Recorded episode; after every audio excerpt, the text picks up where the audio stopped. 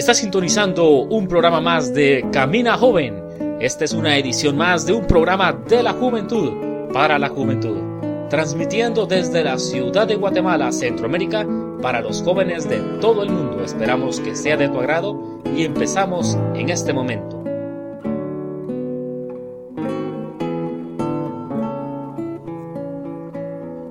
Muy buenas noches, mi nombre es Héctor Orellana, muchas gracias por sintonizarnos en un programa más Gracias también a las personas que visitan nuestro sitio web. Hace algunos años, cuando había salido del colegio, o de la preparatoria o de la high school, como le conozcan en sus países, tenía que decidir qué hacer con mi vida. Tenía diferentes opciones, entre ellas la universidad. Así que decidí que iba a estudiar algo. Ya era un jovencito, así que el sueño de querer ser astronauta se veía imposibilitado por la realidad de la vida. Mis padres habían querido desde que tengo memoria de que yo fuera doctor, Creo que es el típico sueño de los padres eh, de ver a sus hijos de doctores, ingenieros o algo por el estilo. Así que decidí que iba a estudiar medicina. No tenía nada más en mente, no tenía una mejor oferta, en realidad ni siquiera sabía qué quería hacer de mi vida. Así que comencé a estudiar medicina. Ingresé a una universidad privada eh, y estudié literalmente solamente una semana. Dentro de la semana me di cuenta de que medicina no era para mí. Respeto y admiro mucho a los médicos y les, les agradezco bastante por ayudarnos cuando estamos enfermos, pero no era algo para mí. Tenía que abandonar a mi familia, mi iglesia, mis amigos y toda mi vida social. Es decir, tenía que desaparecerme del mapa por completo para encerrarme con unos libros del tamaño de un dinosaurio. Y aparte de eso tenía que vestirme completamente de blanco los siete días de la semana, es decir, no iba a tener ni siquiera la oportunidad de levantarme y darme el gusto de combinar mi ropa, sino que iba a ser un robot que al levantarse iba a escoger o a seleccionar el mismo color de ropa todos los días. No tengo nada en contra de los uniformes de trabajo o de estudio. Eh, si tengo que usar uno, pues lo usaría, le echaría ganas y me esforzaría. Pero no era para mí eh, en ese momento la forma de vivir. Durante la semana que estudié medicina no vi el sol, literalmente no vi el sol. Entraba demasiado temprano cuando el sol apenas estaba saliendo y salía del edificio de la Universidad de Medicina cuando el sol se estaba despidiendo. Definitivamente no era para mí esa carrera, aunque para algunos jóvenes sea una carrera apasionante y que les encanta y les gusta bastante, para mí no lo era. Así que decidí salirme de la Universidad de Medicina y estudié ese año química y el idioma francés. Sé que la combinación de ambas cosas no, no son muy adecuadas, pero no me culpen, hay personas que combinan cosas peores. Por ejemplo, yo he visto personas que combinan mayonesa con banano, o tortilla con leche, o panqueques o hotcakes con crema. Es decir, hay peores combinaciones que la mía, pero de todas formas, esa combinación denotaba inseguridad. La verdad, no sabía qué estudiar, qué hacer de mi vida. Me encontraba en una etapa de decisiones. La juventud es una etapa eh, en la vida en donde las decisiones más importantes son tomadas. Decisiones como el matrimonio. En la juventud decidiremos con quién nos casaremos, o por lo menos así debiera de ser, aunque tiene sus excepciones. Hay personas que se casan cuando no son tan, tan jóvenes. La economía la economía es otra de las cosas que será definida en la juventud. ¿Qué oficio tomaremos? ¿Qué carrera estudiaremos? ¿O qué, a qué nos dedicaremos el resto de nuestra vida? Claro, eh, hay algunos casos en que varía, pero en la juventud definitivamente se marcará el punto de salida, aunque en el futuro pueda variar. Algunos jóvenes toman decisiones incorrectas en su vida y por eso los conduce a la cárcel. El 80% de, de la población en una cárcel por lo regular son jóvenes. Algunos otros jóvenes toman decisiones incorrectas en su vida y sus matrimonios terminan en el divorcio, eh, tal vez con algunos hijos de por medio, los cuales crecerán con un hogar desintegrado. Algunos otros jóvenes triunfan en sus decisiones y terminan con una bonita familia, con un buen trabajo, con una buena economía y con un bueno de todo. Algunos se preguntan cómo terminé estudiando yo abogacía o notariado. Un día iba caminando en la universidad pensando qué estudiar, después de salirme de medicina, y estaba pensando qué iba a hacer yo con mi vida. Y en eso me encontré a un amigo. Ese amigo después se convirtió en uno de mis mejores amigos. Y él me dijo Héctor, ¿qué estás buscando? ¿Qué estás haciendo? Yo le conté que no sabía qué estudiar, que me había salido de medicina en ese momento y no sabía qué decisión tomar. Y él me convenció que de estudiar junto con él en la Facultad de Derecho, de Abogacía, como abogado. Eh, como no tenía otra cosa en mente ni una otra oferta en la mesa, rápidamente él me convenció. Así que ingresé y estudié allí en la Facultad de Derecho. Pero sea como sea, la juventud está llena de decisiones, de pasos que dar, y la mayoría de veces de inseguridades.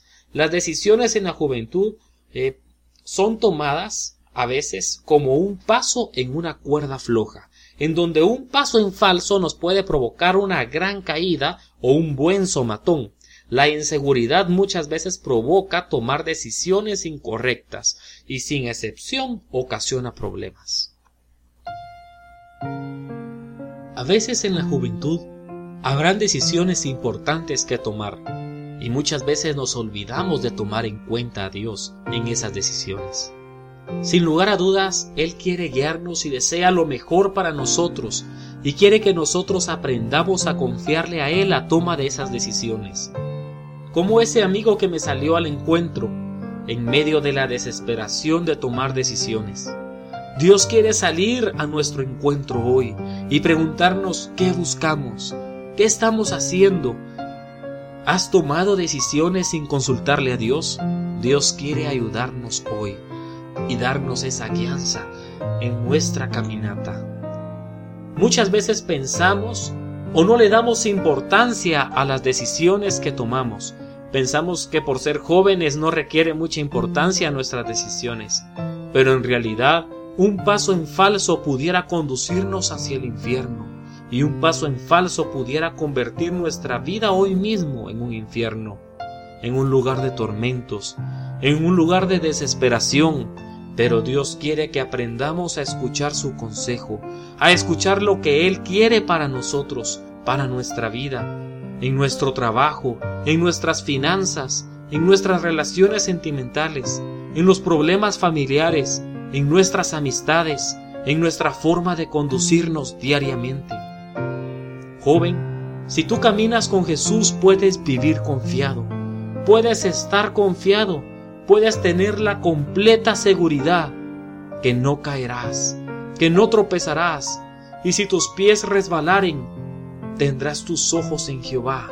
Confía en Jehová y Él te ayudará.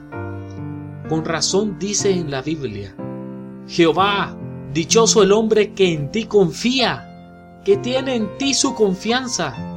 Cuánto necesitamos esa confianza en Dios, esa seguridad en cada paso de que Dios nos ayudará. Algunas veces la misma inseguridad produce en nosotros pensar que Dios no está dando paz, que Dios ha quitado su paz en X o en Y asunto. Es uno de los efectos mortales de la inseguridad, la falta de confianza en Dios.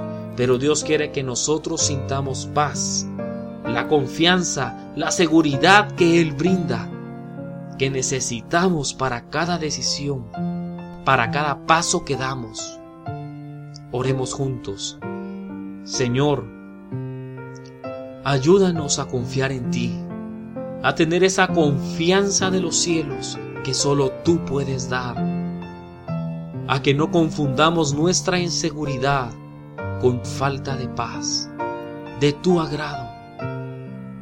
Señor, que aprendamos a escuchar tu voz en cada decisión, que aprendamos a ser guiados por ti, a caminar contigo, a no apartarnos de tu camino, a no resbalar en el pecado, en la avaricia, a no resbalar en nuestras propias decisiones o en nuestras decisiones de la carne, sino que aprendamos a confiar en ti siempre y a seguir tus decisiones a poner en ti nuestro apoyo y nuestro sostén, a esperar en ti, a esperar en tu ayuda, en tu consuelo, en tu refugio, en tu cuidado, Señor.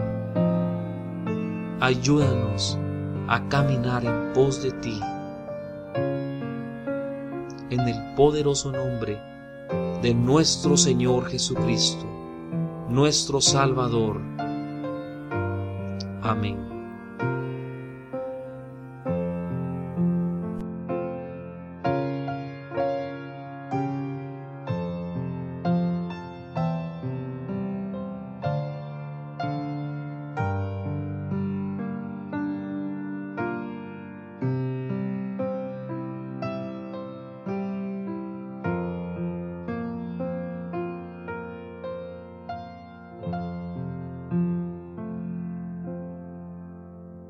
Muchas gracias por sintonizarnos nuevamente, por acompañarnos en este primer mes que lleva su programa Camina Joven. Gracias a las diferentes emisoras de radio que han abierto sus puertas, a los diferentes jóvenes que nos han mandado saludos, ánimos, textos desde el interior de la República de Guatemala, desde los Estados Unidos de América, México, Colombia, Ecuador, Japón, Honduras, Chile, Argentina, Botswana, El Salvador, Panamá, Bolivia, Nicaragua, Brasil, Canadá, e Indonesia, así como los jóvenes que han llamado a las diferentes emisoras de radio para felicitarnos por el programa, a las personas que se han suscrito a través de YouTube y de iTunes, también a las personas que se han suscrito para recibir las entradas nuevas en el sitio web de Camina Joven, también queremos agradecer a las diferentes radios online que reproducen el programa, pero principalmente a los que nos han expresado que esperan con ansias el día viernes para escuchar un programa nuevo de Camina Joven. Este programa no tuviera sentido si ustedes no lo escucharan. Este programa es de la juventud para la juventud, así que aprovechenlo, úsenlo y compártanlo. Hasta pronto y muchas gracias.